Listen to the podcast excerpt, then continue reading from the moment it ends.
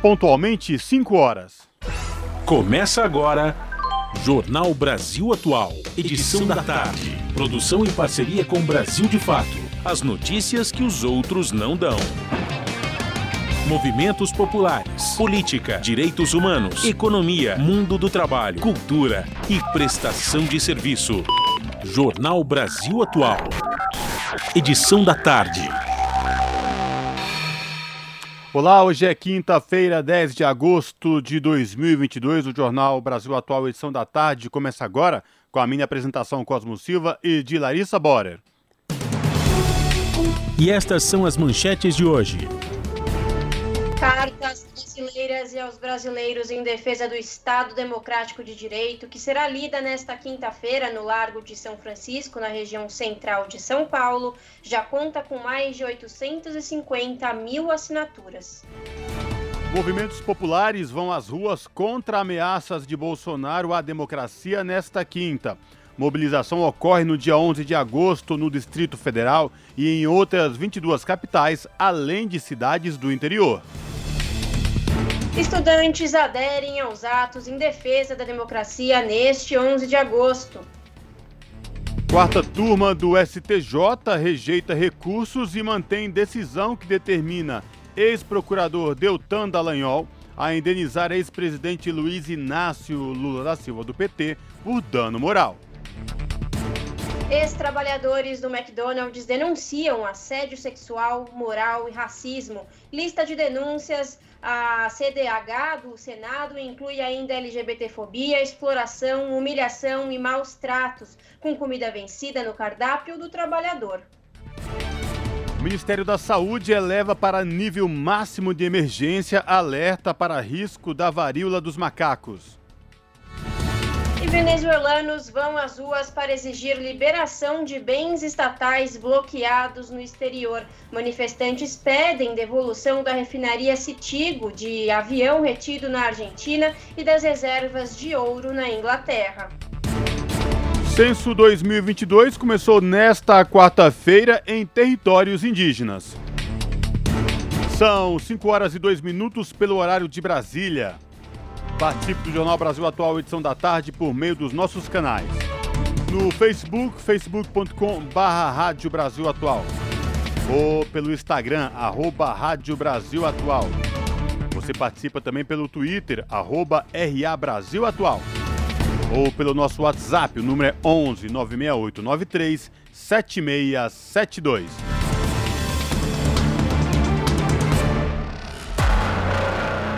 Você está ouvindo? Jornal Brasil Atual, edição da tarde. Uma parceria com Brasil de Fato. Na Rádio Brasil Atual. Tempo e temperatura. A tarde desta quarta-feira aqui na capital paulista é de tempo nublado e ventania. Os termômetros marcam 15 graus neste momento. Esse vento mais forte continua durante todo o período da noite e da madrugada e tem previsão de chuva. A chuva vem no finalzinho da noite e se estende por todo o período da madrugada. É uma chuva com intensidade moderada a forte. E a temperatura na madrugada cai e fica na casa dos 12 graus. Em Santo André, São Bernardo do Campo e São Caetano do Sul, tarde nublada com ventos fortes, agora 15 graus. Para o período da noite e madrugada, na região do ABC Paulista, tem previsão de chuva com intensidade moderada forte, acompanhada de ventania. Até por conta disso, a temperatura cai e fica na casa dos 11 graus. Tarde nublada e com ventania também em Mogi das Cruzes. Agora os termômetros marcam 15 graus. Igualmente nas outras regiões, esse vento forte continua no período da noite e da madrugada. A partir do meio da noite, a chuva vem com intensidade moderada forte e se estende para o período da madrugada. Alerta para temporal em algumas áreas. E em Sorocaba, região do interior de São Paulo, mesma coisa. A tarde desta quarta-feira é de tempo nublado, com ventos fortes, agora 16 graus.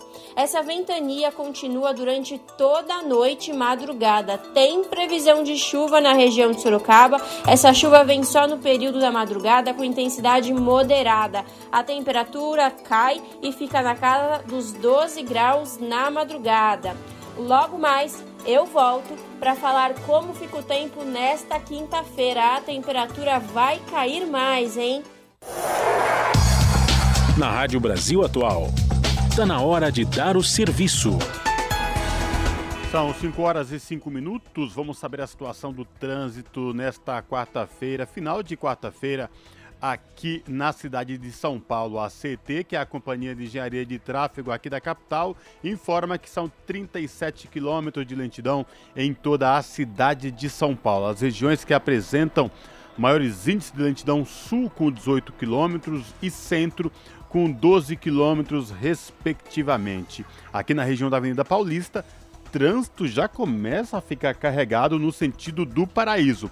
No sentido da consolação, o trânsito segue tranquilo para os motoristas. Lembrando que hoje, por conta do rodízio municipal na cidade de São Paulo, não podem circular no centro expandido veículos com placas finais 5 e 6. Situação de tranquilidade para quem vai pegar o metrô nesta tarde de quarta-feira. O metrô informa que todas as linhas operam em situação de tranquilidade sem nenhum problema aí para os passageiros. E esta mesma situação se repete para o trabalhador, a trabalhadora que vai utilizar as linhas da CPTM, que é a Companhia Paulista de Trens Metropolitanos, que atende aí a capital, a Grande São Paulo, incluindo o ABC Paulista. Todas as linhas Rubi, Turquesa, Coral, Safira, Jade, Diamante e Esmeralda operam em situação de tranquilidade para os passageiros. Situação de tranquilidade também para quem pretende pegar a rodovia Anchieta ou rodovia dos imigrantes rumo ao ABC Paulista.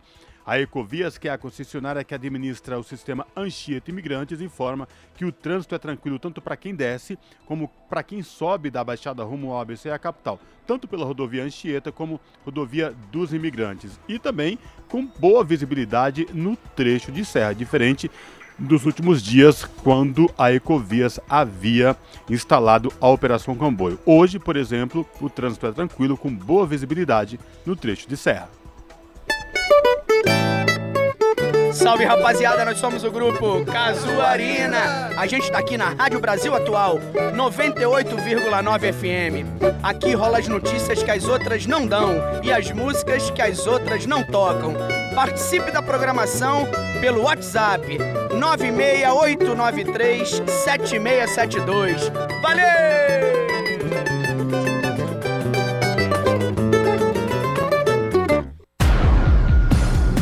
Jornal Brasil Atual. Edição da tarde.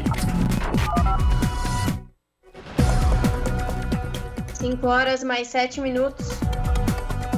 Movimentos populares vão às ruas contra ameaças de Bolsonaro à democracia nesta quinta. A mobilização ocorre no dia 11 de agosto no Distrito Federal e em outras 22 capitais, além de cidades do interior. A reportagem é de Pedro Rafael Vilela, com locução de Sara Fernandes.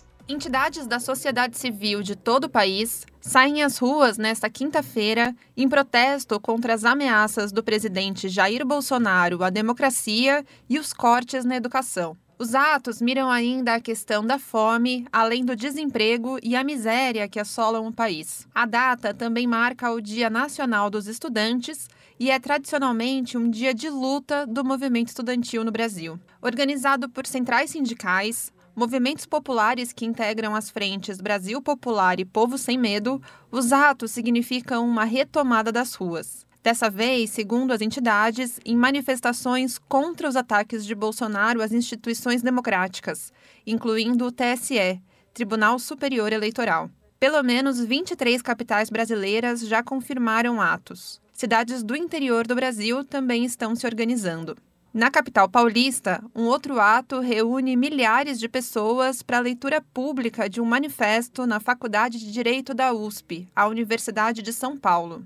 Com o título Em Defesa do Estado Democrático de Direito, o documento já ultrapassou a marca de 800 mil assinaturas. O texto denuncia os atos golpistas de Jair Bolsonaro e tem a assinatura de diversos presidenciáveis, como Lula, do PT, Ciro Gomes, do PDT e Simone Tebet, do MDB. Felipe Dávila, do Novo, Soraya Tronic, do União Brasil, Sofia Manzano, do PCB, Leonardo Pericles, da UP e José Maria Eimael, da Democracia Cristã, completam a lista. Os ex-presidentes Fernando Henrique Cardoso e Dilma Rousseff também estão entre os signatários, junto com centenas de milhares de artistas, intelectuais, ex-ministros e políticos. De São Paulo, da Rádio Brasil de Fato, com reportagem de Pedro Rafael Vilela. Locução: Sara Fernandes.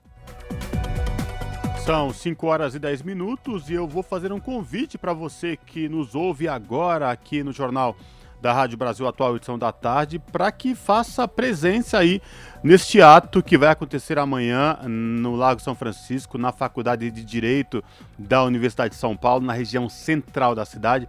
O ato que já vai ler aí a carta aos brasileiros e às brasileiras em defesa do Estado Democrático. O ato começa a partir das 9 horas no Lago São Francisco, na região central de São Paulo. Então amanhã, se você não estiver fazendo nada, puder ir e puder ir depois para o trabalho, vai lá no, no Lago São Francisco, vai prestigiar esse momento da nossa democracia, a importância aí que é essa leitura desta carta aos brasileiros e às brasileiras em defesa do Estado Democrático de Direito. Você pode fazer parte desse movimento. Se já assinou a carta, vai lá, porque vai ser um ato bonito em defesa da democracia e do processo eleitoral. E caso você não queira ir ou não possa ir até o Lago São Francisco para leitura, acompanhar a leitura da Carta em Defesa da Democracia, né? Você também pode acompanhar pela Rede TVT. A Rede TVT vai transmitir ao vivo todo este ato amanhã a partir das 9 horas, tanto na TVT como no YouTube da TVT, youtube.com/redtvt. Você também acompanha pela manhã na programação da Rádio Brasil Atual todos os desdobramentos da leitura da carta às brasileiras e aos brasileiros que será feito amanhã 11 de agosto, na Faculdade de Direito da Universidade de São Paulo, que fica lá no Lago São Francisco, na região central da capital paulista. E a gente continua repercutindo uh, o ato do 11 de agosto, porque a Carta em Defesa da Democracia e do Processo Eleitoral, divulgada pela Faculdade de Direito da USP, recebeu quase 20 mil tentativas de fraude desde que foi lançada, segundo o Procurador-Geral do Ministério Público de Contas de São Paulo, Tiago Pinheiro Lima, um dos organizadores da iniciativa.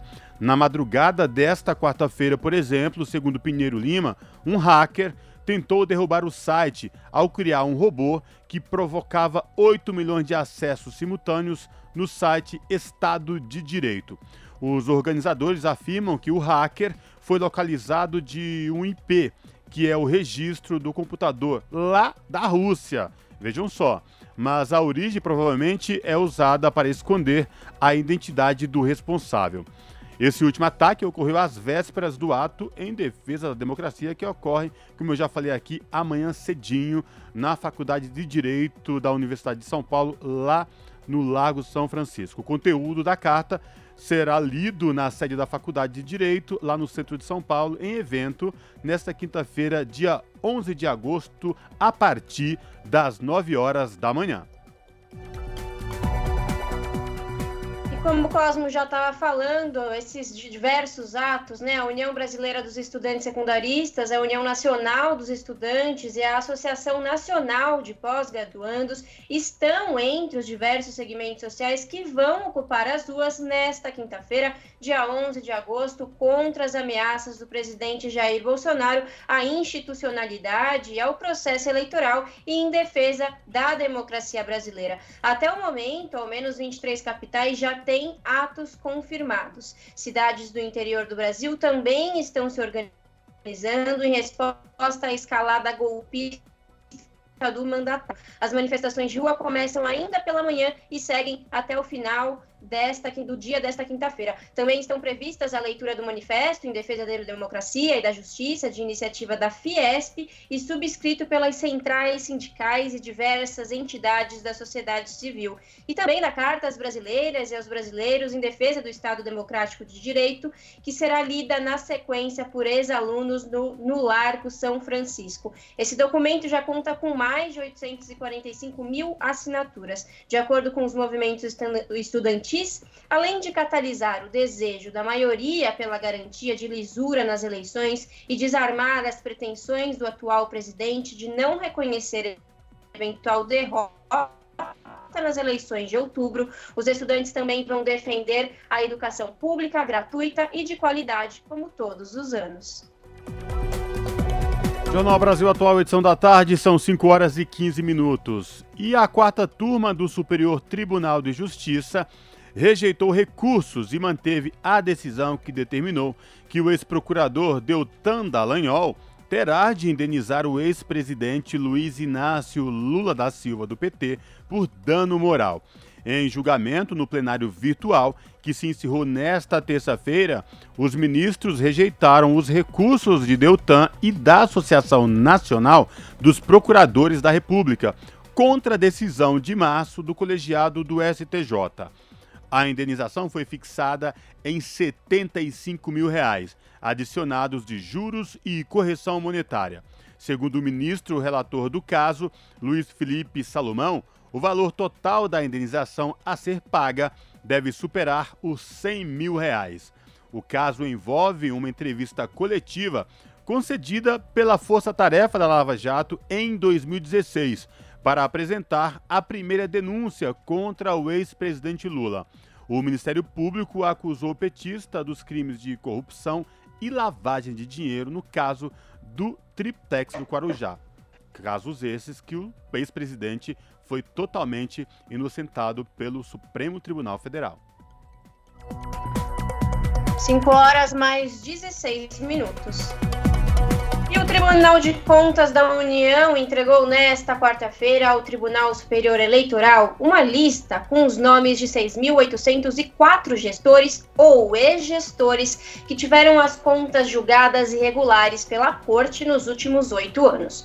Uma pessoa que tem as contas julgadas irregulares, em julgamento do qual não cabe mais recurso nos oito anos anteriores a uma eleição, pode ser declarada inelegível pela lei da ficha limpa. A lista de responsáveis com contas julgadas regulares nos últimos oito anos está disponível para consulta no site do TCU, na aba Lista Eleitoral. O tribunal fará a atualização diária dos dados até 31 de dezembro, por isso, o número pode mudar até o final do ano.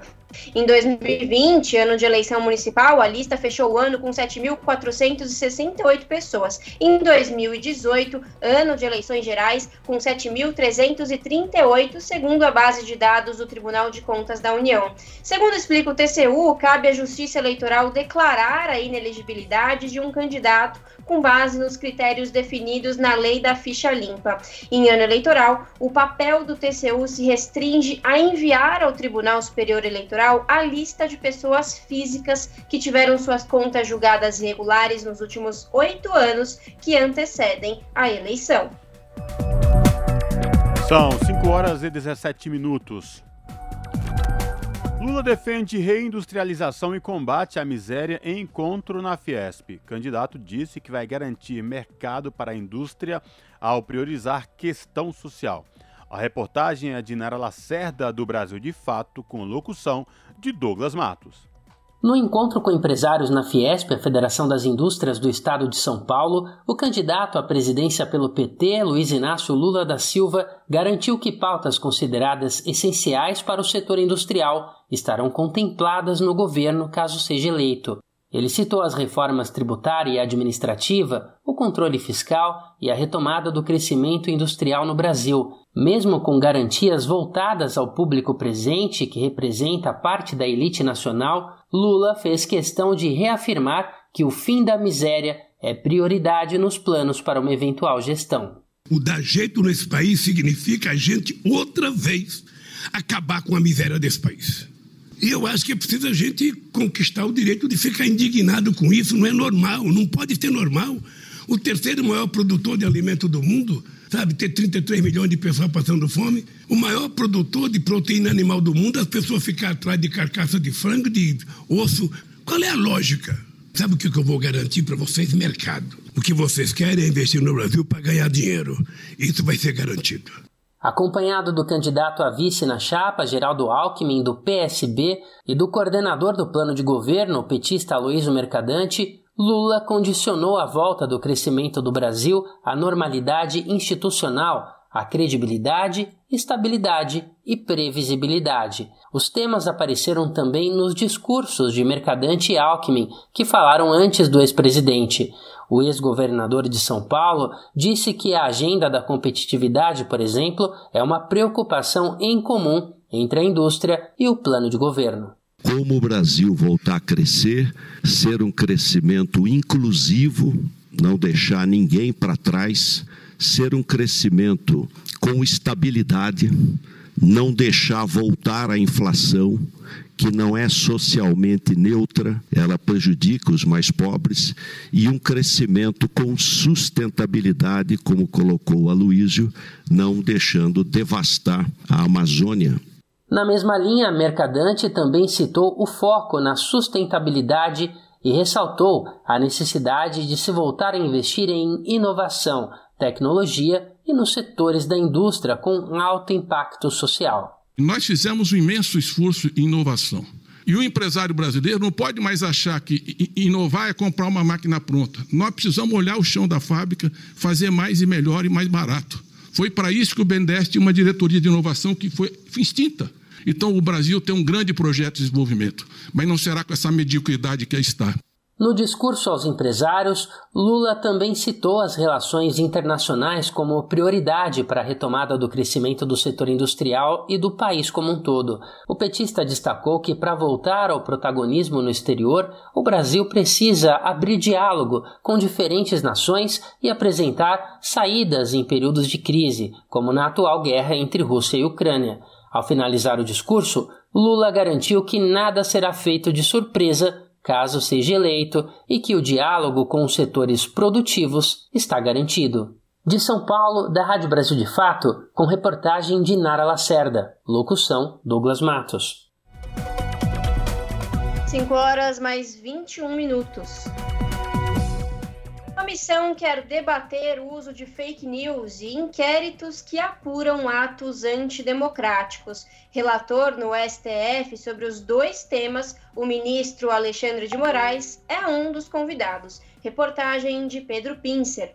A Comissão de Transparência, Governança, Fiscalização e Controle e Defesa do Consumidor aprovou o requerimento do senador Eduardo Girão, do Podemos do Ceará, que prevê audiência pública para debater o que ele classificou como conflito de opiniões sobre inquéritos em tramitação no Supremo, que apuram a promoção de atos antidemocráticos e o uso de fake news para atacar membros do Judiciário, ambos com relatoria do ministro Alexandre de Moraes.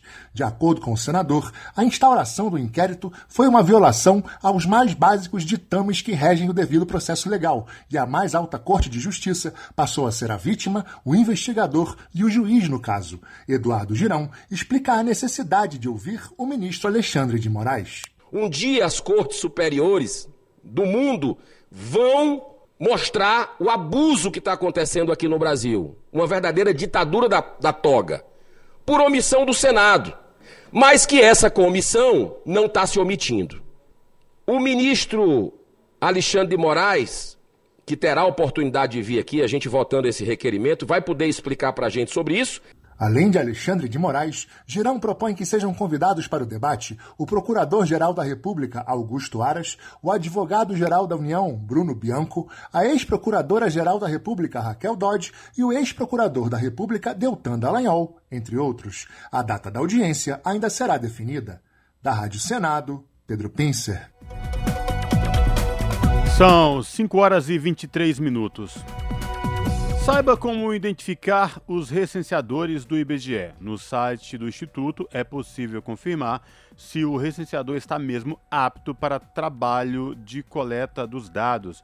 A reportagem é de Amélia Gomes, do Brasil de Fato.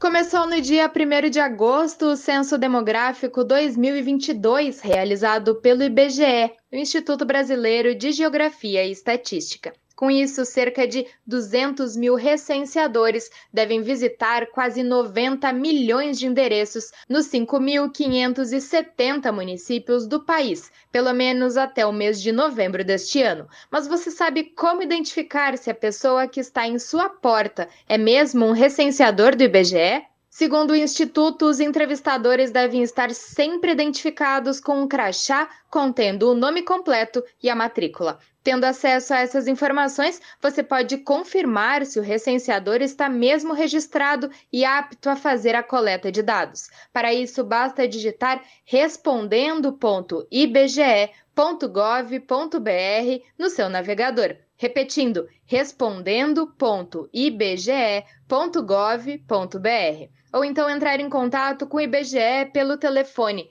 0800 721 8181 para confirmar as informações. Anote aí: 0800 721 8181. Além do crachá, o IBGE também informa que os trabalhadores podem estar usando colete, boné e uma bolsa com a identidade visual do censo. Eles também possuem em mãos o dispositivo móvel de coleta, que é um celular disponibilizado pelo Instituto para que as informações sejam digitalizadas. Como o censo 2022 foi planejado para acontecer em 2020, alguns utensílios de identificação podem estar desatualizados. Sendo assim, é normal que o recenseador esteja usando um colete escrito Censo 2020, por exemplo.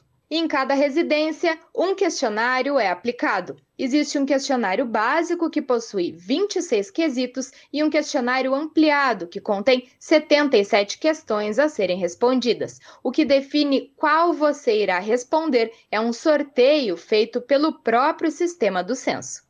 O questionário básico é aplicado em cerca de 89% dos domicílios, enquanto o ampliado é respondido por cerca de 11%. Caso você não possa receber o recenseador no horário em que ele bateu a sua porta, você pode reagendar a entrevista com o próprio trabalhador. O IBGE prevê que os primeiros resultados do censo sejam disponibilizados ainda no final deste ano. No entanto, outras análises mais complexas que necessitam de outros cruzamentos de dados serão divulgadas somente nos próximos anos. De São Paulo, da Rádio Brasil de Fato, Mariana Lemos. 5 horas mais 26 minutos. E ainda sobre o censo 2022, nesta quarta-feira, o censo começa a atuar nos territórios indígenas. Segundo o IBGE, o Censo Demográfico 2010 foi a primeira pesquisa que registrou a quantidade de etnias e de línguas indígenas existentes no Brasil. Mais detalhes com Solimar Luz.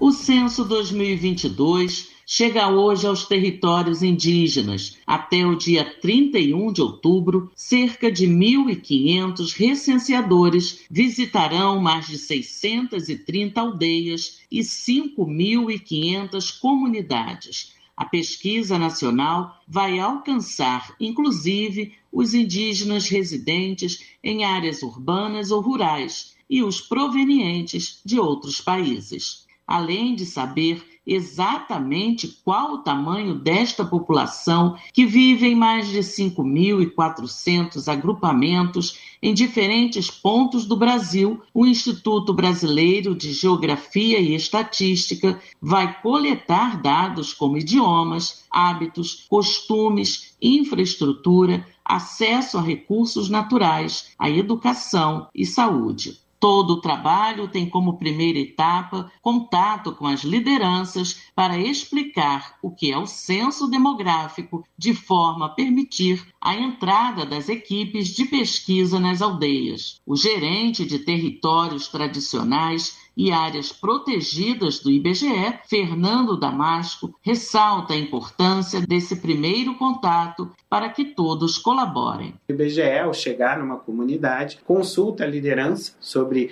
tudo que vai acontecer, explica o que é o censo, tudo que vai é, se processar nos, nos dias consecutivos é, ali no território e efetivamente é o momento em que a liderança também ajuda o recenseador a garantir que todos sejam recenseados, que todos contem efetivamente na pesquisa. Para a coordenadora do Censo de Povos e Comunidades Tradicionais, Marta Antunes, um dos desafios é o mapeamento desses territórios. Ela destaca o papel fundamental das lideranças indígenas para que o trabalho aconteça. Que o grupo nos aceite, aceite o IBGE, receba o IBGE, entenda o que vai ser feito no seu território. Quando as lideranças indígenas entendem quem é esse agente, o que, que ele foi fazer ali no território dessas pessoas, vai ser possível que as lideranças nos indiquem as melhores pessoas para acompanhar o nosso agente que vai fazer a pesquisa em campo. Então são eles que sabem onde estão todos os moradores, onde estão todos os domicílios. Então são eles que vão dizer para o nosso recenseador: está faltando ir naquele canto ali que também tem gente residindo. Após esse primeiro contato, começará de fato a aplicação dos questionários para levantamento de todos os dados sobre a aldeia ou a comunidade, a partir de visitas a todas as habitações para conversar com as famílias. Segundo o IBGE, o Censo Demográfico 2010 foi a primeira pesquisa que registrou a quantidade de etnias e de línguas indígenas existentes no Brasil. O Instituto contou quase 897 mil indígenas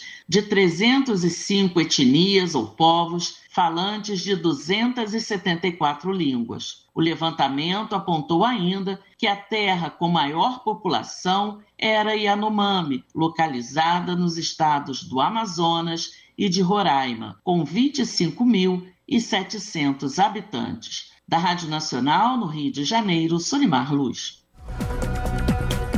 São 5 horas e 30 minutos. A situação das comunidades quilombolas foi discutida em audiência pública na Comissão de Direitos Humanos. Mais de 5 mil quilombolas estão acampados em Brasília para o Alto Aquilombar, que acontece nesta quarta-feira. A reportagem é de Ara Farias Borges. Representando a Coordenação Nacional de Articulação das Comunidades Negras Rurais Quilombolas, Kátia Penha explicou que o ato Aquilombar tem o objetivo de denunciar a violação de direitos nos territórios quilombolas. Ela apelou ao Congresso Nacional por políticas públicas destinadas a estas comunidades. É preciso o Congresso, é preciso o Senado brasileiro rever o orçamento, que é aqui que vota o orçamento do Brasil. É preciso olhar para essas comunidades para esse povo que está no campo defendendo o meio ambiente, defendendo a vida, produzindo alimento que vai para a mesa dos brasileiros e brasileiras. Ao destacar que a Constituição prevê proteção aos territórios quilombolas, o coordenador estadual da CONTAC, Roberto Rosa, citou entre as dificuldades enfrentadas pelas comunidades moradia, saneamento básico, saúde, educação e produção agrícola de subsistência e pediu ao Senado proteção aos direitos direitos quilombolas, que, segundo ele, tem retrocedido. Esta casa pode ser sim, o nosso refúgio na busca pelas garantias daquilo que a Carta Magna está consignado enquanto direito social dessas comunidades. Por isso, a nossa estada aqui hoje é um grito não só um pedido de socorro, mas também é uma denúncia. Segundo a Fundação Cultural Palmares, existem 3.600 grupos quilombolas no Brasil. Desses, apenas 154 têm o título de suas terras e 1.700 estão em processo de titulação. Ao ressaltar que os quilombolas protegem a natureza, mas inúmeras violações acontecem em seus territórios, o senador Paulo Paim, do PT Gaúcho, garantiu que todas as reivindicações apresentadas na audiência serão encaminhadas. O Estado brasileiro precisa agir e proteger quem protege o nosso meio ambiente. Tem que estar no orçamento da União, que eles estão lá produzindo e protegendo o meio ambiente. Com certeza, tudo que foi dito aqui que será dado um encaminhamento às autoridades competentes, inclusive ao Congresso Nacional. O debate faz parte do ciclo de audiências públicas sobre democracia e direitos humanos, uma iniciativa do senador Paulo Paim. Da Rádio Senado, Yara Farias Borges. As notícias que os outros não dão. Jornal Brasil Atual. Edição da tarde. Uma parceria com Brasil de Fato. 5 horas mais 33 minutos.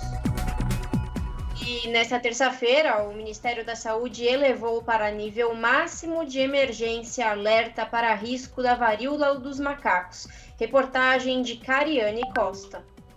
O Ministério da Saúde elevou para o nível máximo de emergência o alerta para o risco da varíola dos macacos, também conhecida como monkeypox. A classificação é para todo o território nacional e significa que a doença é considerada grave. De acordo com o Ministério da Saúde, a decisão veio após o aumento da capacidade de transmissão da doença, do agravamento dos casos confirmados, da vulnerabilidade da população e da indisponibilidade de medidas preventivas, como vacinas e possíveis tratamentos. Os níveis de emergência variam de 1 ao 3 e estão detalhados no Plano de Contingência Nacional para Monkeypox, publicado pelo Ministério da Saúde. O documento traz orientações para prevenção e tratamento tanto para a população quanto para as secretarias de saúde dos estados. Também padroniza os procedimentos a serem adotados diante da doença, como um protocolo de classificação para definir casos suspeitos, prováveis, confirmados e descartados. A transmissão da doença entre humanos ocorre principalmente por meio de contato pessoal com lesões de pele ou fluidos corporais de uma pessoa infectada ou objetos recentemente contaminados, tais como como toalhas e roupas de cama. De acordo com o plano de contingência do governo, o tratamento dos casos é por meio de suporte clínico, como medicamentos para dor e cuidados de higiene na área afetada. A maioria dos casos apresenta sintomas leves e moderados. Em casos graves, com comprometimento pulmonar, a pessoa pode precisar de oxigênio. No Brasil, até 5 de agosto, já haviam sido confirmados mais de 2 mil casos. 1.962 suspeitos e um óbito. São Paulo lidera o número de casos no país, com mais de 1.500 registros confirmados. Da Rádio Nacional em Brasília, Cariane Costa. São 5 horas e 36 minutos. O avanço da varíola dos macacos está provocando uma onda de ataques contra os primatas brasileiros. Na semana passada, oito desses animais foram resgatados após terem sido intoxicados em São José dos Campos, no interior de São Paulo. Cinco deles morreram. A suspeita é que eles tenham sido envenenados após a cidade registrar três casos da doença.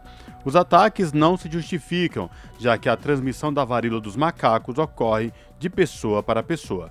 Entenda na reportagem de Júlia Pereira. A varíola dos macacos tem avançado no Brasil e no mundo. Segundo o último balanço do Ministério da Saúde, divulgado pelo órgão na terça-feira, o país já contabiliza 2.293 casos confirmados da doença e 2.363 suspeitos. O avanço da varíola dos macacos, classificada como emergência de saúde global pela Organização Mundial de Saúde, tem ocasionado outro problema os ataques contra os primatas brasileiros. Em São José do Rio Preto, interior de São Paulo, quatro macacos prego foram resgatados com sinais de intoxicação. Um deles, filhote, foi encontrado morto no local, na mata dos macacos. Outros quatro animais da espécie saguis de tufos pretos também foram resgatados após intoxicação, dessa vez no Parque Ecológico Sul. Nenhum deles resistiu. A suspeita é de que eles tenham sido envenenados após casos positivos da varíola dos macacos na cidade. A preocupação chegou até especialistas da OMS, que avaliam mudar o nome da doença para evitar que novos animais sejam vítimas de tal crueldade. Apesar do nome, o surto atual ocorre da transmissão de pessoa para pessoa. É o que salienta o médico infectologista Marcos Caseiro. Ele explica que a doença recebeu este nome no final dos anos 50, após a descoberta inicial do vírus em macacos em um laboratório da Dinamarca. Esse vírus chama monkeypox porque ele fez umas lesões vesiculares muito semelhantes à varíola. E ele foi descrito em 1958 a primeira vez na Dinamarca é, em macacos. O macaco ele é uma vítima ah, junto com o homem, quer dizer, na verdade o reservatório onde esse vírus vive são pequenos é, animais, provavelmente roedores, pequenos mamíferos. Né? E pode existir, desde que o macaco esteja infectado, sim, a transmissão do macaco para o homem, sim. Né? Mas veja, é, é precisa tomar muito cuidado. Isso, os macacos infectados como reservatório é, estão lá no continente é, africano, né? Nós não temos reservatório aqui no nosso país. Então é importante as pessoas é, tomarem cuidado. A gente tem ouvido falar que as pessoas estão matando macaco, é completa, total e absurda ignorância, né? A transmissão da varíola dos macacos acontece principalmente por contato próximo com lesões e fluidos corporais, mas também pode ocorrer por meio de gotículas respiratórias e materiais contaminados. Os sintomas mais comuns da doença são feridas na pele, febre, dor de cabeça no corpo e nas costas, além de calafrios, cansaço e gânglios inchados. O período de incubação do vírus pode chegar a duas semanas. Os sintomas costumam durar de duas a quatro semanas e a doença geralmente se resolve sozinha. O médico infectologista aponta as principais medidas que devem ser tomadas após o início dos sintomas, para evitar a contaminação de outras pessoas. Agora, existe também a transmissão de fômites. O que, é fômites? Eventualmente gotículas é, que caem em superfícies e as pessoas em contato com essas superfícies podem se infectar eventualmente. Por isso a importância de continuar usando álcool gel, coisa do tipo. E os pacientes devem se manter isolados durante o período da doença por conta da transmissão, né? Enquanto tiver lesões vesículas, crostas inclusive, né, que são lesões cicatriciais, existe transmissão da doença. Então, um grande problema, e a gente tem visto que essas lesões podem ficar até quatro semanas, aparecer, até 28 dias a gente tem visto aparecer lesões. Então esse indivíduo tem que ficar isolado nesse período, né? Ainda não existe uma vacina específica contra a varíola dos macacos, mas três vacinas contra a varíola humana podem ser usadas contra a doença. O Brasil ainda não possui esses imunizantes. Ontem, o ministro da Saúde, Marcelo Queiroga, afirmou que o Brasil deve adquirir 50 mil doses dos imunizantes que serão destinados aos profissionais da saúde, grupo que está em contato direto com pessoas contaminadas. O chefe da pasta não esclareceu, no entanto, quando a compra vai acontecer. Júlia Pereira, Rádio Brasil Atual e TVT. 5 horas mais 41 minutos. Várias propostas pretendem assegurar assistência a pessoas em situação de rua. A pandemia de Covid-19 resultou no aumento no número de pessoas vivendo sem moradia no país. Reportagem de Regina Pinheiro. O senador Randolfo Rodrigues, da Rede Sustentabilidade do Amapá, apresentou o projeto que institui o Estatuto da População em Situação de Rua e o Fundo Nacional da População em Situação de Rua. De acordo com o senador, a ausência do Estatuto e do Fundo são lacunas institucionais que vêm causando descontinuidade nas políticas públicas e o crescimento de violações dos direitos das populações em situação de rua. O senador afirmou que, com a pandemia do coronavírus, só na cidade de São Paulo, houve um aumento de 31% de pessoas vivendo sem moradia nos últimos dois anos. Conforme Randolph, a ausência de um censo nacional com critérios técnicos bem definidos tem contribuído para a invisibilidade dessa população. O texto também criminaliza a aporofobia, que é a aversão a uma pessoa pela sua condição de pobreza. Em 2021, o Senado aprovou proposta de autoria do senador Fabiano Contarato, do PT do Espírito Santo, e que aguarda análise da Câmara para proibir a utilização de técnicas de arquitetura hostil em espaços de uso público, medidas que têm como objetivo afastar pessoas em situação de rua o senador também é autor do projeto que institui a Política Nacional para a População em Situação de Rua e da proposição que determina a inclusão da população em situação de rua no censo demográfico realizado pelo IBGE.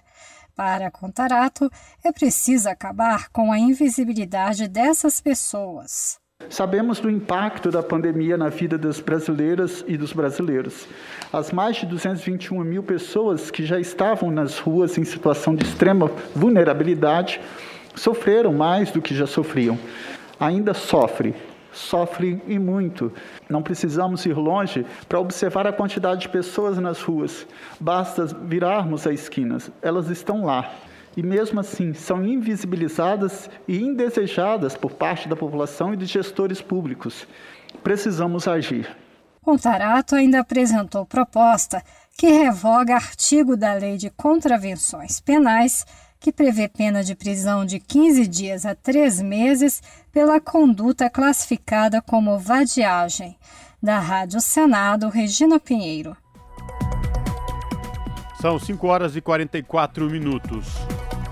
O volume de vendas no comércio teve a segunda queda seguida e recuou 1,4% de maio para junho, segundo informou o IBGE nesta quarta-feira. Em relação a junho do ano passado, a variação foi de menos 0,3%. Agora, as vendas no varejo acumulam alta de 1,4% no ano e queda de 0,9% em 12 meses. No chamado varejo ampliado, que inclui material de construção e veículos, motos e peças, o movimento foi estável no semestre e caiu 0,8% em um ano. Assim, com esses resultados, o comércio está 4,6% abaixo do máximo da série e 1,6% acima do nível pré-pandemia, de fevereiro do mesmo ano. De acordo com o IBGE, houve queda nas vendas no mês em sete das oito atividades de comércio pesquisadas e em 23 das 27 unidades da federação. A atividade que inclui tecidos, vestuário e calçados, por exemplo, caiu 5,4%. As vendas de combustíveis e lubrificantes recuaram 1,1% e a de móveis e eletrodomésticos 0,7%. No segmento de hiper e supermercados, que abrange alimentos, a retração foi de 0,5%. A exceção foi do setor de artigos farmacêuticos e médicos, que cresceu 1,3%. Ainda de maio para junho, o comércio varejista teve retração em 23 das 27 unidades da federação, com destaque para Minas Gerais, São Paulo e Espírito Santo. 5 horas mais 46 minutos. Salário mínimo deve ser de R$ 1.294 no próximo ano, segundo Lei de Diretrizes Orçamentárias de 2023, um aumento de 82 reais em relação ao valor atual. Confira na reportagem de Leandro Martins. O salário mínimo no ano que vem deve ser de R$ 1.294. Essa e outras diretrizes estão na LDO, a Lei de Diretrizes Orçamentárias de 2023, publicada nesta quarta-feira no Diário Oficial da União. A LDO fixa as prioridades e metas para o ano seguinte, ou seja, as despesas previstas pelo governo. Para o cálculo da LDO 2023, foi considerada a estimativa de crescimento real do PIB, o Produto Interno Bruto, que é a soma de todos os bens e serviços produzidos pelo país, em 2,5%. A Selic, que é a taxa básica dos juros, em 10%. E a inflação estimada para o ano que vem é de 3,3%. A lei foi sancionada pelo presidente Jair Bolsonaro com 36 vetos, que deverão ser analisados posteriormente pelo Congresso e podem ser mantidos ou derrubados. Entre os vetos está o de envio de recursos do orçamento do Ministério da Saúde para a implantação de sistemas fotovoltaicos em hospitais privados. Também foi vetada a possibilidade de organizações sociais receberem recursos por colaboração ou convênio com entidade filantrópica com ou sem fins lucrativos. Da Rádio Nacional em Brasília, Leandro Martins.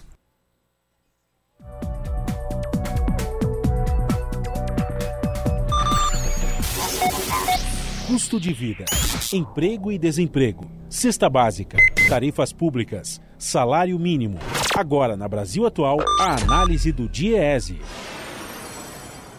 E agora, no Jornal Brasil Atual, vamos falar com Fausto Augusto Júnior, diretor técnico do DIEESE, Departamento Intersindical de Estatística e Estudos Socioeconômicos. Fausto comenta o cenário da economia que fez com que no mês de julho o Índice Nacional de Preços ao Consumidor Amplo registrasse deflação de 0,68%, menor taxa desde 1980. Para o economista, as mudanças do governo Bolsonaro no ICMS dos combustíveis permitiram a redução da taxa de inflação que beneficia principalmente a classe média, com a queda dos preços da gasolina e do etanol. Vamos ouvir. Deflação foi causada em especial por conta das mudanças do ICMS na questão dos combustíveis, mas que impactou principalmente o preço da gasolina e do etanol pouco impacto teve no gás de cozinha e nenhum impacto teve na questão do óleo diesel. Na verdade, o óleo diesel esse mês, inclusive, ele teve aumento de inflação. Quando a gente olha para o conjunto dos dados, a gente vai ver também que a questão da alimentação continua sendo uma questão importante quando a gente pensa o gasto com as pessoas, né, o gasto das famílias, em especial o gasto das famílias mais pobres, mas também o processo de contínua alta que o alimento continua tendo no Brasil. Quando o alimento sobe, impacta diretamente os mais pobres, até porque a parcela maior do gasto de quem ganha menos está colocado com relação à alimentação. Destaque aí para a questão do leite. Né? O leite, mês de julho, teve uma alta significativa, quase 25%. Então a gente vai olhando aí um pouquinho como é que a inflação vai, vai chegando diferente em cada caso.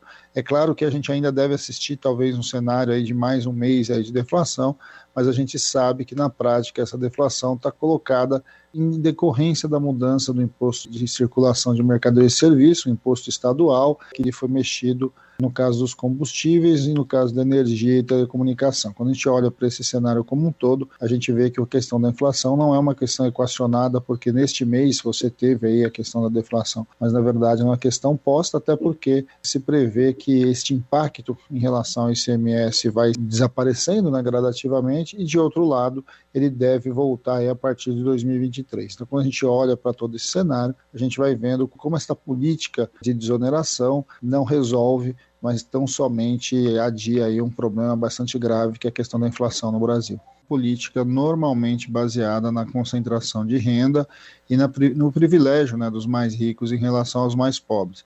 Quando ele optou por esse caminho de redução de impostos dos estados, o que, que acaba acontecendo é que você retira recursos, saúde, educação, assistência, é, e de alguma forma transfere para a classe média e para a classe alta, porque são os que de fato se utilizam mais da gasolina, do etanol, que foram beneficiados de maneira muito importante aí com essa medida.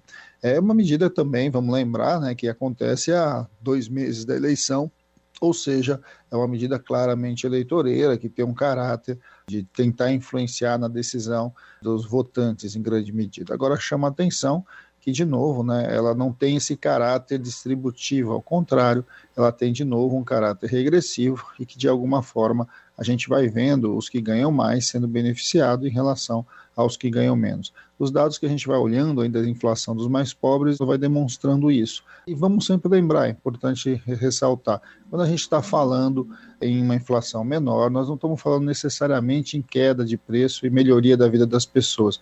A gente está falando normalmente, neste caso, uma mudança específica num determinado segmento, que é o segmento de transporte e combustível, que foi muito impactado pela política de preço da Petrobras que não mudou, mas que depois teve ali uma mudança pontual na questão dos seus impostos. Eu acho que esse é um debate que precisa ser esclarecido, porque, na verdade, as pessoas na prática ainda estão sofrendo muito com a questão da caristia.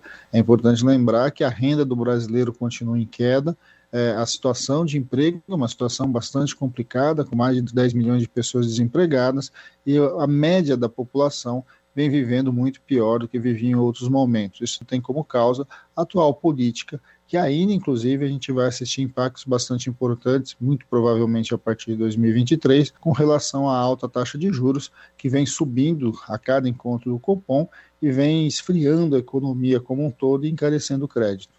Acabamos de ouvir Fausto Augusto Júnior, diretor técnico do DIEESE, Departamento Intersindical de Estatística e Estudos Socioeconômicos, aqui no jornal Brasil Atual.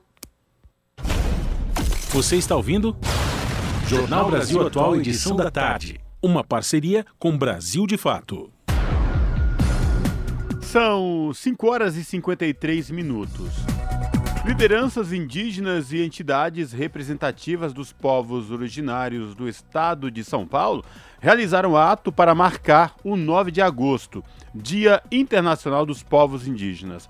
A manifestação em defesa dos territórios e das vidas indígenas aconteceu na Faculdade de Direito da Universidade de São Paulo. Vamos acompanhar. Na capital paulista, o 9 de agosto, dia criado pela ONU para marcar a luta pelos direitos dos povos indígenas, contou com um ato da APIB, a Articulação dos Povos Indígenas em Defesa do Território e da Vida. A manifestação aconteceu na Faculdade de Direito da Universidade de São Paulo, localizada no Largo São Francisco, centro da capital paulista.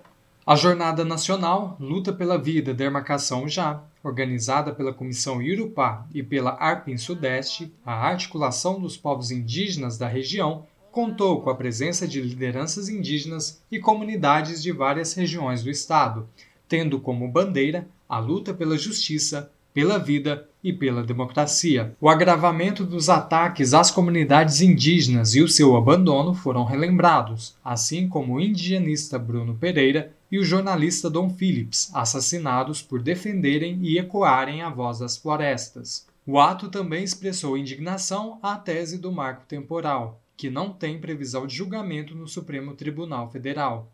Caso aprovada, a medida vai permitir a demarcação de terras indígenas apenas em territórios ocupados até a publicação da Constituição, em 1988, deixando de lado populações que foram expulsas de seu território por causa do desmatamento ou da expansão urbana, por exemplo. O início do ato aconteceu no pátio interno da faculdade e depois seguiu para o Salão Nobre, onde lideranças indígenas do Jaraguá, de Ubatuba, do Litoral Sul e do Vale do Ribeira se reuniram.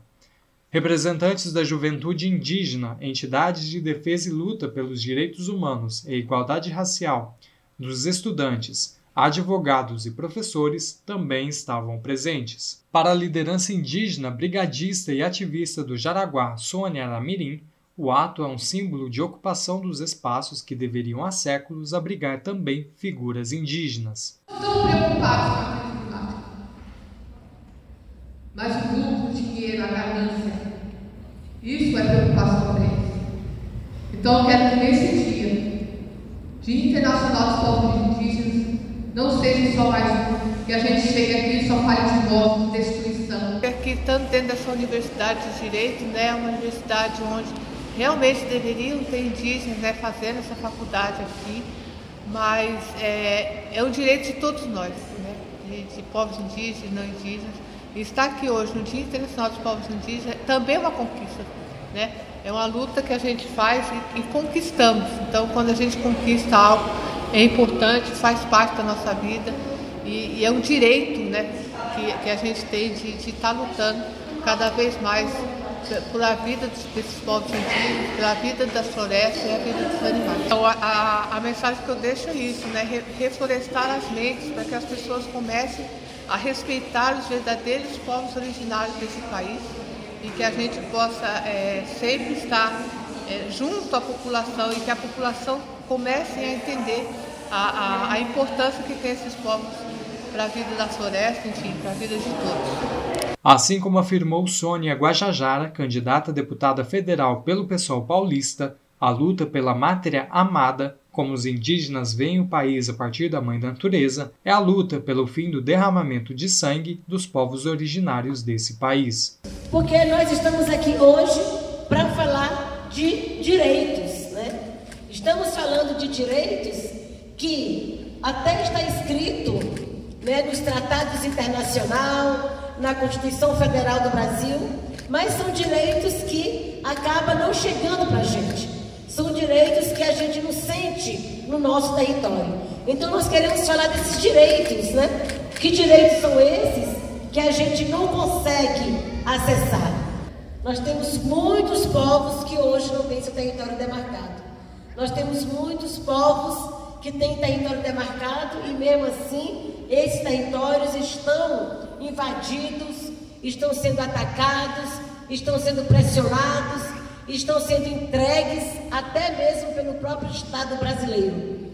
Está sendo entregue para quem? Para a especulação imobiliária, como é o caso aqui em São Paulo, para os fazendeiros, para o agronegócio, para as monoculturas, para as mineradoras, para a grilagem. E nós precisamos dar um basta nessa história. Nós queremos fazer com que esse direito seja implementado. Nós queremos fazer com que esse direito seja retomado. Camilo Mota, Rádio Brasil Atual e TVT. Rede Brasil Atual, Rádio Brasil Atual, TVT e Brasil de Fato em defesa do consumidor. Em iniciativa conjunta com o Instituto de Defesa do Consumidor, apresentam IDEC Responde, com Igor Marchetti, especialista em direito do consumidor. Como funciona o direito de arrependimento nas compras online?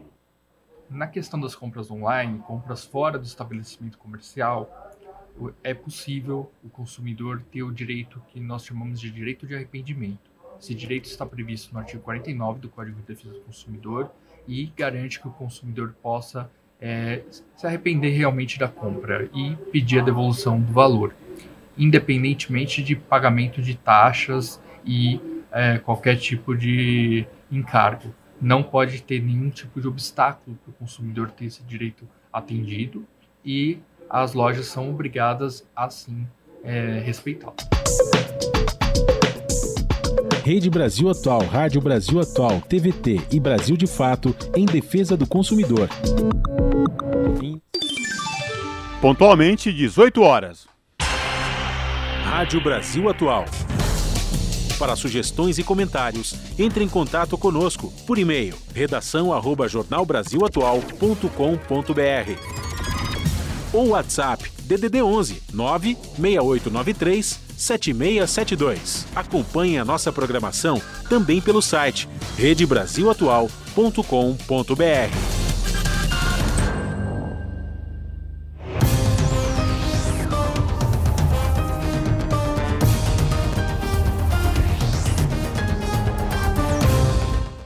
Seis horas, chegou o momento da gente fazer conexão com a redação da TVT para saber com a apresentadora Ana Flávia Quitério quais destaques de logo mais do seu jornal que começa pontualmente às 7 horas da noite, aqui na TVT, canal 44.1 digital na Grande São Paulo e também transmitido pelo YouTube da TVT, youtube.com barra rede TVT.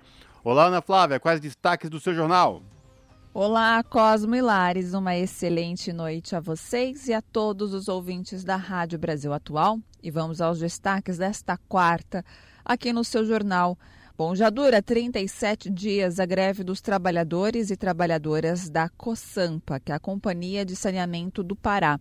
Eles paralisaram as atividades em protesto contra a proposta da empresa de adiar a negociação da convenção coletiva com data base 2022, que era para ter sido maio para novembro. A empresa entrou na justiça para descontar os dias parados e o vale alimentação. Mas o Tribunal Regional do Trabalho rejeitou os pedidos por unanimidade. De acordo com o sindicato, a COSAMPA tem ameaçado e intimidado os trabalhadores. Outro assunto hoje aqui no seu jornal é sobre a miséria, o aumento da miséria que é cada vez mais evidente no Brasil. A pesquisa Cidades Sustentáveis, Desigualdades mostra que 75% dos brasileiros percebem o um aumento da vulnerabilidade social, principalmente quando se trata de alimentação e bens básicos. Bom, para comprar itens básicos, por exemplo, é, 45% dos brasileiros precisam fazer atividades extras para complementar a renda no último ano. Eu estou falando mais de 70 milhões de pessoas que precisam trabalhar mais para garantir o sustento, às vezes o básico.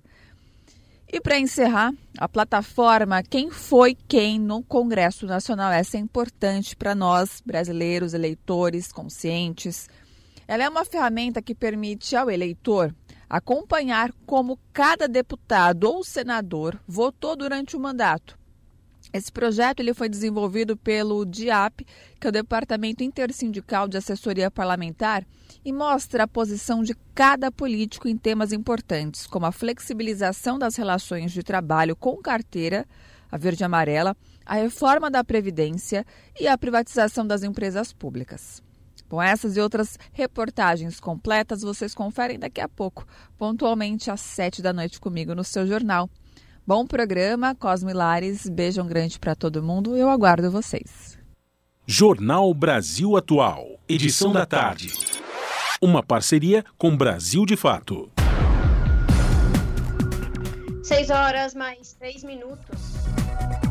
Cumprindo vídeo, ambulantes sofrem para pagar aluguel em shoppings populares em Belo Horizonte. Sem clientes nas unidades e com conflitos com a administração, trabalhadores pedem a construção de um camelódromo. A reportagem é de Amélia Gomes.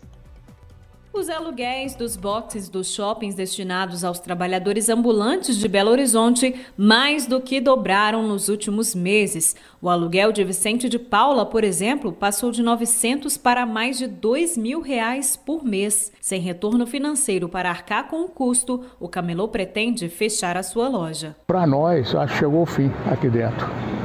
Não tem como nós ficar aqui dentro mais. Você vê o movimento, olha o movimento aqui para você poder ver. Passou alguém aqui até agora? Né? Aqui não passa ninguém. Quando vem algum freguês aqui é porque me conhece, vem aqui comprar na minha mão. Mas não tem mais movimento. Maria dos Reis passou por situação semelhante. A trabalhadora denuncia ainda que o relacionamento com os proprietários dos shoppings era complicado e se agravou durante a pandemia. Depois a pandemia veio, nós para entrar tinha que pagar, porque senão eles lacravam o box da gente, não deixavam a gente trabalhar, né? Aí tinha que pagar, nós pagamos, todos lá pagaram. Em 2017, com a política de revitalização do centro de Belo Horizonte, os camelôs foram removidos das ruas para os shoppings populares. À época, a categoria protestou. A principal reclamação era que a transferência traria perdas nas vendas e a imposição do pagamento de aluguéis pagos a empresas privadas que administram as unidades. A remoção dos ambulantes foi regulamentada pela Lei 11.074 de 2017, que previa um subsídio escalonado de cinco anos no preço dos aluguéis prazo que termina agora em 2022. Mesmo assim, o executivo não anunciou nenhuma medida efetiva para a situação. O presidente da Associação dos Ambulantes, Adejailson Severo, explica que a categoria tenta negociar com a prefeitura uma solução. A proposta dos trabalhadores é a criação de um camelódromo ao ar livre administrado pelo executivo. A gente é o que precisa, o mais rápido nessa possível, é da, é, é da ajuda dos órgãos públicos, da Prefeitura Municipal de Belo Horizonte. Porque nós temos pais e mães de famílias que já estão passando fome, nessa passando necessidade, né, que não tem de onde retirar outra fonte de renda. Como solução paliativa, recentemente a categoria conquistou a transferência de alguns ambulantes dos shoppings privados para a unidade municipal na avaliação da vereadora Macaé Evaristo, do PT, é preciso que o executivo dê soluções mais efetivas para a categoria. Infelizmente, a gente não tem, por parte do poder público, um olhar específico para esse setor que está muito fragilizado. É preciso a gente atuar, ter políticas públicas, criar espaços onde eles possam exercer suas atividades com dignidade para que possam sustentar, sobreviver, sustentar suas famílias. Questionada sobre o futuro dos ambulantes e as denúncias apontadas pelos trabalhadores contra os proprietários dos shoppings, a Prefeitura de Belo Horizonte não respondeu à nossa equipe até o fechamento desta reportagem. De Belo Horizonte, da Rádio Brasil de Fato, Amélia Gomes. E o nosso contato agora no Jornal da Rádio Brasil Atual é com a Cida de Oliveira, a Cida que é repórter do portal da Rede Brasil Atual, redebrasilatual.com.br. Olá, Cida, tudo bem com você? Muito frio por aí? Bateu um vento, eu moro num prédio alto e agora, perto da hora do almoço, bateu um vento aqui e tá esfriando aqui que você não faz ideia. Ah, eu, Nossa, eu faço, tá viu? Porque aqui na região da Avenida Paulista tá um vento gelado demais, é. demais. Será que o inverno chegou de fato, Cida? É, pela previsão, acho que só são dois dias aí de friozinho, né? Vamos ver. É verdade. Mas, enfim, diga lá, quais destaques do portal da RBA você traz para os nossos ouvintes nesta tarde gelada de quarta-feira? É, Cosmo, a gente acompanhou uma audiência pública da Comissão de Direitos Humanos do Senado, que ouviu ex-trabalhadores do McDonald's. E é lamentável, lamentável a situação desses ex-trabalhadores. E são situações que, na verdade, elas apontam para a situação do que continua acontecendo, né, Cosmo? Quer dizer, é um, uma situação dentro do fast, fast food é uma situação é, bastante complicada. É, assédio, assédio moral, assédio sexual, discriminação, é, desrespeito às leis trabalhistas, sobrecarga de trabalho, pressão, é, enfim, não é assim, quer dizer, é um cardápio de todo tipo, enfim, de todo tipo de problema enfrentado por esses trabalhadores. Ô né? Cida, a gente já ouvia falar dessa precariedade no McDonald's e agora essas denúncias de assédio sexual, moral, racismo, LGBTfobia, exploração, humilhação e inclusive servindo comida vencida aos trabalhadores. Como assim, Cida? Pois é, Cosmo. É, já faz algum tempo existe uma campanha sem direitos não é legal. Né? Então essa, essa campanha aqui no Brasil, ela acabou ganhando adesão de diversos sindicatos, né? Em diversos, é, em diversos momentos foram feitas é, visitas, né? Em diversas lojas da rede, tudo. E segundo é, integrantes de sindicatos, né, que participaram dessa audiência pública, eles contaram que não, não foi fácil, assim, em nenhuma da, das visitas, né? Geralmente eram até eh, maltratados, assim, né? Quer dizer, hostilizados até nas visitas, né? Então, o que eles viram nessas visitas eram coisas absurdas, Cosmo, sabe? O ouvinte deve ficar estarrecido com esse tipo de coisa e, e, pensar até bem na hora de comprar um outro lanche, né? Então, veja você que, que a gente está falando agora é, de absurdos, por exemplo, no tempo da pandemia, né? Então, é, durante essas visitas, é, esses representantes de sindicatos, né, no âmbito dessa campanha que a gente falava, né, sem direitos não é legal, é, eles verificaram que os trabalhadores eles não tinham acesso nem a, a, aos kits, né, nem no, tô falando de álcool gel, tô falando de máscara, né, eles não tinham acesso. O que se fazia dentro da maioria das lojas que, que foram visitadas é Perfex. Sabe o pano Perfex, que é conhecido por todo mundo? Aquele tecidinho, né? Todo furadinho, aquela coisa? Sim. É, era aquilo que era dado para o trabalhador é, é, é, usar como se fosse máscara. Do que absurdo. Ô Cida, foram ouvidos aí na Comissão de Direitos Humanos do Senado e junto também é, estavam presentes dos, dos, senadores juízes também. Esses juízes eram do trabalho, é isso mesmo? Sindicalistas, é isso? Foi uma, uma audiência pública bastante produtiva, viu, Cosmo? Porque além de ter essa série de, de depoimentos, que a gente é, transcreveu muitos desses depoimentos e inclusive nós linkamos é, uma nós linkamos o vídeo que o ouvinte pode acessar e ouvir todo em detalhes que tem o depoimento em que esses ex-trabalhadores eles contam como era eles contam em detalhes a, a, os assédios sofridos inclusive sexuais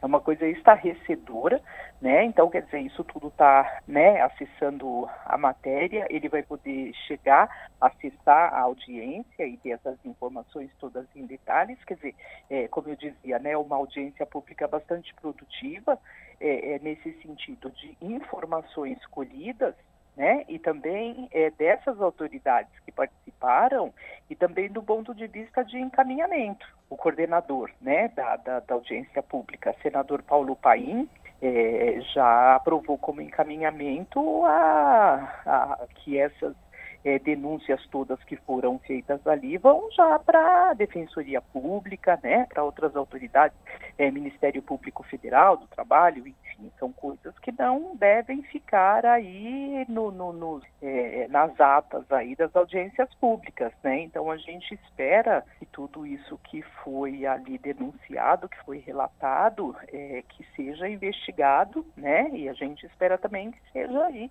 é, é punido, porque olha, é, é, realmente é estarrecedor, né? É que, nós, que a gente viva é, diante de uma rede de restaurantes, né? Uma empresa tão poderosa, né? Diga-se de passagem, uma rede global, né, Cida? Aliás, que foi convidada, aliás, a, a participar, uhum. né? E que não foi, não mandou representante nenhum, mandou uma carta que foi lida, aliás, e nessa carta ela, ela destaca os prêmios que recebeu, afirma que cumpre regra e tudo mais, mas que infelizmente não, não foi lá para né, é confrontar é, essas, esses relatos todos. É, os né? relatos contradizem, é exatamente isso. Bom, eu reforço aí o convite para os nossos ouvintes aqui no Jornal da Rádio Brasil Atual, edição da tarde, a acessar o portal da Rede Brasil Atual, redebrasilatual.com.br e conferir na íntegra esta reportagem da Cida de Oliveira, que tem como tema Ex-trabalhadores do McDonald's denunciam assédio sexual, moral e racismo. Dá matéria, parabéns pela matéria, pela reportagem, pelo relato. Eu reforço aí o convite para os nossos ouvintes, porque a matéria está muito esclarecedora para que as pessoas se interem exatamente do que está por trás aí dos lanches desta famosa marca mundial, global de sanduíches. Cida, obrigado mais uma vez. Se cuide. Espero falar contigo em uma próxima oportunidade, viu? Abraço. Um abraço para você e Cosmo para os ouvintes. Falamos aqui com a Cida de Oliveira no jornal Brasil Atual. Você está ouvindo? Jornal Brasil Atual, edição da tarde. Uma parceria com Brasil de Fato. 6 horas mais 14 minutos. Venezuelanos vão às ruas para exigir liberação de bens estatais bloqueados no exterior. Manifestantes pedem devolução da refinaria Citigo de aviação retido na Argentina e das reservas de ouro na Inglaterra. A reportagem é de Lucas Stanislau, com locução de Douglas Matos. Sindicatos e movimentos populares venezuelanos foram às ruas de Caracas nesta terça-feira para exigir a liberação de bens estatais que estão bloqueados no exterior. Os manifestantes percorreram avenidas da capital e concentraram as reivindicações nos casos da refinaria Citgo nos Estados Unidos e do avião retido na Argentina, além das reservas de ouro que estão presas em um banco na Inglaterra. Pela manhã, o presidente venezuelano Nicolás Maduro reiterou a convocatória feita pelo próprio governo. Maduro já tinha prometido iniciar uma campanha pela liberação dos ativos venezuelanos que contariam com todas as armas comunicacionais, sociais e políticas, de acordo com as palavras dele. O partido governista também mencionou o bloqueio dos bens da Venezuela nesta segunda-feira e fez críticas ao governo argentino pela retenção do avião venezuelano no país que já dura dois meses. Um Boeing 747, que pertence à empresa venezuelana Entrazur, filial da estatal Conviasa, pousou no aeroporto de Ezeiza, na Argentina, no dia 6 de junho. Do tipo cargueiro, esse avião estava ocupado por uma tripulação de 19 pessoas e transportava peças de automóveis, além de ter como destino o Uruguai. No dia 8 de junho, porém, a aeronave foi impedida de decolar pela justiça argentina e os passaportes da tripulação foram retidos. O caso representou mais um episódio de cerceamento de atividades e bloqueio de bens venezuelanos por conta das sanções dos Estados Unidos contra o país, já que tanto a estatal da Venezuela, Conviasa, como a empresa iraniana Mahan Air, que vendeu o avião à Intrazur, estão sancionadas por Washington. No dia 2 de agosto, o Departamento de Justiça dos Estados Unidos pediu ao governo argentino que confisque a aeronave venezuelana por supostas violações de leis de controle de exportações norte-americanas. A Aliança Bolivariana para os Povos da Nossa América, ALBA TCP, condenou a decisão de Washington e chamou a detenção da aeronave de ilegítima e ilegal. O ministro dos Transportes da Venezuela, Ramon Velásquez Araguayan, participou da marcha realizada em Caracas nesta terça ao lado de trabalhadores da Conviasa e destacou que a detenção da aeronave da Entrasur na Argentina viola os convênios internacionais sobre aviação. Da Rádio Brasil de Fato, com informações de Caracas e reportagem de Lucas Stanislau. Locução: Douglas Matos. Jornal Brasil Atual são 6 horas e 17 minutos. Herança colonial dos Estados Unidos, o linchamento agora é crime federal de ódio. Medida levou pelo menos um século para ser aprovada e o racismo pode explicar esse atraso. A reportagem é de Eloá Orazen. Quase 120 anos depois de muita discussão no Congresso dos Estados Unidos, o linchamento passou a ser considerado crime federal de ódio agora em 2022. A lei foi promulgada por Joe Biden e marca uma distinção importante na tipificação criminal. Quem explica isso é Philip Dray, escritor e historiador americano. Um, lynching historically was different. Uh, o linchamento historicamente é diferente de um crime de ódio pois tem a ver com a negação do devido processo legal. Em outras palavras, historicamente isso é o que era um linchamento. Era uma multidão fazendo justiça com as próprias mãos, muitas vezes com um conluio ou ajuda da polícia, enquanto um crime de ódio pode ser algo diferente. Pode ser um ataque aleatório a alguém que simplesmente não gosta da sua aparência ou da sua raça. A espera secular pela criminalização do lixamento nos Estados Unidos tem um forte componente racial. Os Estados Unidos, na parte sul do país, são mais conservadores, são os que mais abusaram da escravidão e justamente os que lutavam contra a criminalização do linchamento. Mais do que apenas um ato violento e desumano, o linchamento também era um show, uma promoção sangrenta de certos ideais. Antes de o linchamento ser realmente enquadrado no Código Penal, os acusados deste tipo de agressão eram penalizados por outros crimes. Como crime federal, o linchamento pode agora render 30 anos de prisão a quem conspirar para cometer ataques de ódio que resultem em lesões corporais ou morte. Alguns juristas alegam, porém, que há poucas provas de que leis de crimes de ódio sejam eficazes. De acordo com esses especialistas, a certeza de uma punição tem mais chances de prevenir crimes do que a severidade da pena em si. No caso da lei anti-linchamento, porém, o marco é mais simbólico. De Los Angeles para a Rádio Brasil de Fato, Eloaura Zen. 6 horas mais 20 minutos. Unitaid, agência global da ONU, leva oxigênio a grande número de bebês prematuros na Ucrânia. Segundo o órgão, muitos hospitais foram destruídos ou danificados pelo conflito no país e milhares de recém-nascidos correm alto risco de morte ou deficiência por falta de acesso a oxigênio, equipamento e tratamento adequados. Da ONU News em Nova York, Mônica Grayley. A Agência Global de Saúde das Nações Unidas, UNITAID, e a sua parceira Bio Global Health anunciaram uma cooperação para levar dispositivos de oxigênio e equipamentos a bebês prematuros recém-nascidos na Ucrânia. Por causa da guerra, o nível de estresse sobre grávidas está aumentando, assim como o número de partos antes da hora. Os bebês prematuros estão apresentando deficiência respiratória, complicações neurológicas e digestivas e condições que precisam da terapia com oxigênio.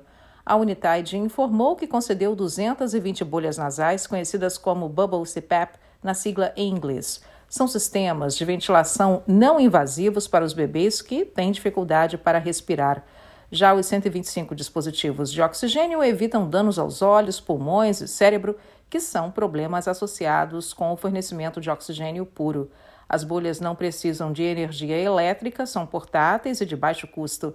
Elas receberam autorização de emergência para uso da Agência Reguladora Americana FDA para combater o Covid-19. O dispositivo permite o fluxo de oxigênio e a pressão que pode melhorar de forma dramática o resultado para os recém-nascidos. Segundo a agência da ONU, esses equipamentos podem ser usados em qualquer situação mas são mais adequados em crises humanitárias e em quadros de baixo recurso. A Unidade informou que tem cooperado com a parceira Vaio no sistema BSECPEP nas áreas de engenharia, produção e aprovação da FDA. Os produtos são manufaturados no Quênia. Os sistemas estão funcionando em 25 instalações de saúde de referência ao redor da Ucrânia, incluindo 17 centros de perinatais com o apoio da agência da ONU. Os treinamentos intensivos do pessoal foram feitos na Polônia para apoiar os neonatologistas ucranianos, além dos pediatras da cidade de Lviv. Médicos mais experientes e outros profissionais de saúde realizam sessões online de treinamento com vídeos traduzidos em ucraniano e que são partilhados com pediatras e especialistas em neonatal na Ucrânia. Da ONU News em Nova York, Mônica Grayley. Você está ouvindo? Jornal Brasil Atual, edição da tarde. Uma parceria com Brasil de Fato. São 6 horas e 23 minutos. Caixa Econômica Federal cria ações para combater violência contra mulheres. Para entender as mulheres, a Caixa vai oferecer espaços específicos. A reportagem é de Cariane Costa.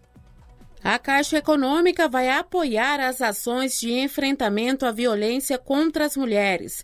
Além da divulgação dos canais de denúncia, o banco treinou os empregados para dar orientações em situações de violência doméstica. Para atender as mulheres, a Caixa vai oferecer espaços específicos para esse público. Segundo a presidente Daniela Marques, o banco vai oferecer crédito para incentivar mulheres a abrirem pequenos negócios negócios e, em parceria com o Sebrae, ofertar cursos para capacitação técnica. Em entrevista à Voz do Brasil nesta terça-feira, Daniela Marques disse que, ao assumir a presidência, fez um compromisso de dar atenção especial às mulheres. A presidente afirmou que as ações são feitas em conjunto com os Ministérios da Mulher, Família e Direitos Humanos e da Justiça e Segurança Pública, além da pasta da Cidadania. A Caixa vai atuar na prevenção à violência contra a mulher. Então, a gente está se colocando como uma rede de apoio às mulheres, difundindo canais de denúncia, difundindo o Ligue 180. Acolhemos o programa do Ministério da Mulher e Direitos Humanos, Salve uma Mulher, e a gente vai usar toda a nossa força de rede para estar tá difundindo e conscientizando mulheres, apoiando e orientando no combate à violência doméstica. Daniela Marques assumiu a presidência da Caixa após a saída do ex-presidente Pedro Guimarães. Ele deixou o cargo em junho após ser alvo de denúncias de assédio sexual e moral contra empregadas. Guimarães nega as acusações. O caso está sendo investigado pelo Ministério Público Federal. Ao ser vítima ou presenciar uma violência contra uma mulher, denuncie. Basta ligar no Disque 180 ou Disque 100. Os dois serviços funcionam todos os dias da semana, 24 horas por dia e a ligação é gratuita. Da Rádio Nacional em Brasília, Cariane Costa. E Conselho Nacional de Justiça lança o formulário Rogéria de proteção à população LGBTQIA. Quem conta mais sobre essa iniciativa é a repórter Beatriz Arcoverde.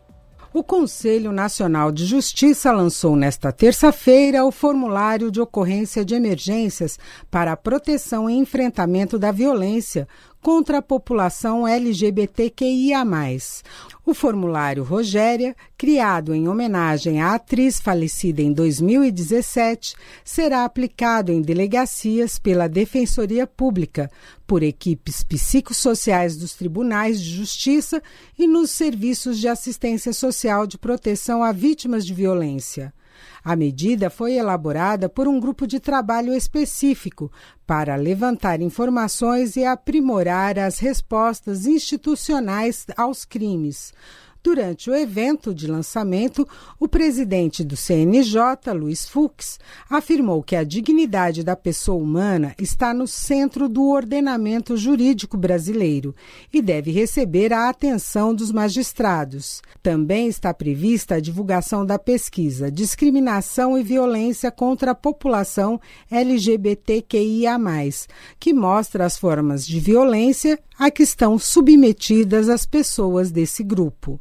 Com informações da Agência Brasil, Beatriz Arcoverde, da Rádio Agência Nacional. A pluralidade de ideias e a informação confiável nunca foram tão necessárias. Você que gosta do conteúdo jornalístico produzido pela Rádio Brasil Atual e pela TVT tem uma missão muito importante: dar o seu apoio para que nossa voz continue cada vez mais forte. Jornalismo independente, com responsabilidade com a notícia e com a democracia, só é possível com a participação e o apoio popular. Acesse o site catarse.me/tvt, faça a sua assinatura e nos ajude com sua contribuição. Rádio Brasil Atual e TVT. Compromisso com a notícia. Compromisso com você. Salve, salve família, firmeza total. Aqui quem fala é o Dexter, sensacional. Eu também estou plugado, sintonizado na Rádio Brasil Atual, 98.9 FM. Na Rádio Brasil Atual, tempo e temperatura. Quinta-feira, na capital paulista, será um dia nublado, com previsão de pancadas de chuva com intensidade fraca moderada e a ventania continua. A temperatura cai mais, com máxima de 15 graus e mínima de 11 graus. Frio também em Santo André, São Bernardo do Campo e São Caetano do Sul. A quinta-feira será nublada, com pancadas de chuva com intensidade fraca moderada durante todo o dia. A máxima será de 14 graus e a mínima de 11 graus. Mesma coisa na quinta-feira na região de Mogi das Cruzes. O tempo continua nublado, frio e a chuva continua. Chuva que vai e volta durante todo o dia com intensidade fraca a moderada, com temperatura máxima de 14 graus e mínima de 11 graus. E na região de Sorocaba, interior de São Paulo, a quinta-feira continua nublada com ventania. A temperatura cai mais e tem chance de chuva. Previsão de pancadas de chuva com intensidade fraca moderada durante todo o dia. É aquela chuva que vai e volta, com máxima de 18 graus e mínima de 12 graus. Aproveita e tira aquele casaco que você não usa há um tempo e dê para quem precisa. Larissa Borer, Rádio Brasil Atual. E antes da gente se despedir aqui do Jornal da Rádio Brasil Atual edição da tarde, lembrando a todos que nos ouviram, amanhã, a partir das 9 horas, tem ato em favor da democracia na Faculdade de Direito da USP do Lago São Francisco, na região da Central de São Paulo. Se você puder ir, vá, fortaleça a democracia e o nosso sistema eleitoral brasileiro. Lembrando que a TVT vai transmitir tudo ao vivo pela TVT e pelo YouTube da TVT. Você acompanha também a programação da manifestação aqui na Rádio Brasil Atual. Fique agora com Papo com Zé Trajano. Tchau, até amanhã.